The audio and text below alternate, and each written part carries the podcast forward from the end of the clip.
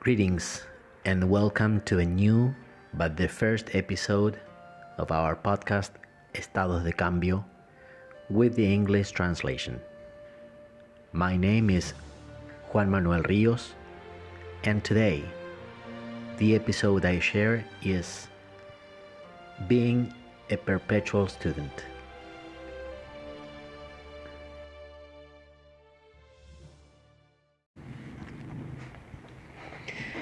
If you believe you are the smartest person in the room, then that room has nothing left to teach you. At the core of this idea is the principle of being a perpetual student. The perpetual student is someone who sees their whole lives as an opportunity to learn, no matter their circumstances or environment.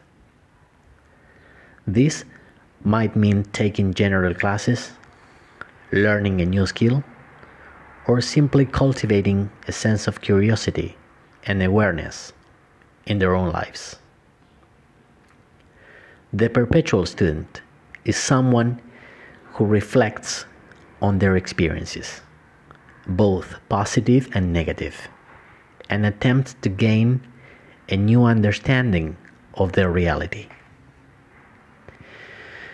When we think of being a student, we often think about learning from a positive experience.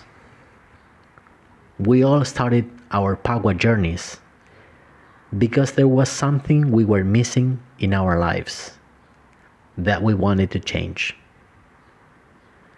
When we go to class, we usually have a positive experience. Otherwise, we probably wouldn't keep going. It's easy to see the benefits of learning when it feels good. It's much harder when knowledge stems from a negative experience.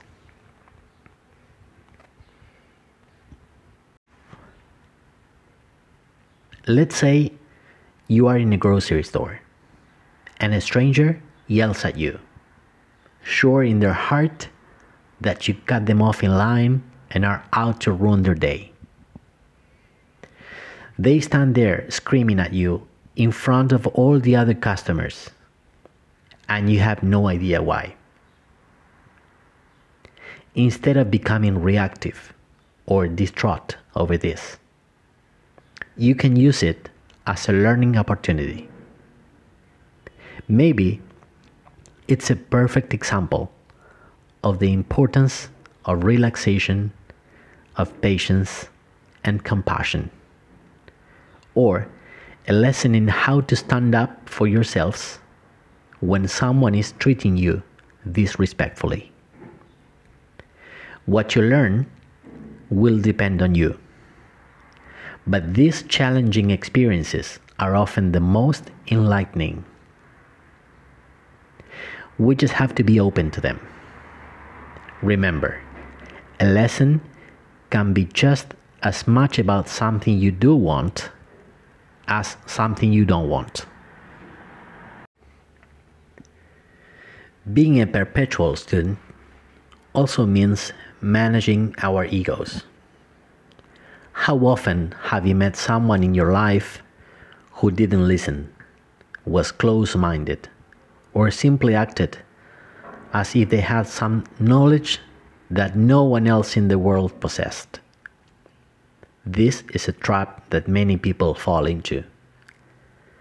Young people think they understand everything about the world and discount the opinions and experience of their elders. Elders condescend to young people and cling to the old ways out of fear. Each of these perspectives puts the world out of balance and robs us of more fulfilling and enriching lives. Maybe your grandparents are right every once in a while. Maybe your kids are. Both are a possibility. When we maintain our curiosity, our awareness, and our ability to listen we can achieve so much more, not just as individuals, but as a society.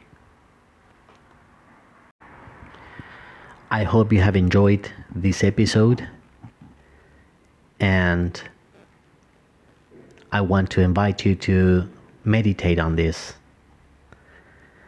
to practice more meditation, relaxation, and empathy, to listen more, and to keep calm. Goodbye, and let's meet in the next episode. Thank you for listening.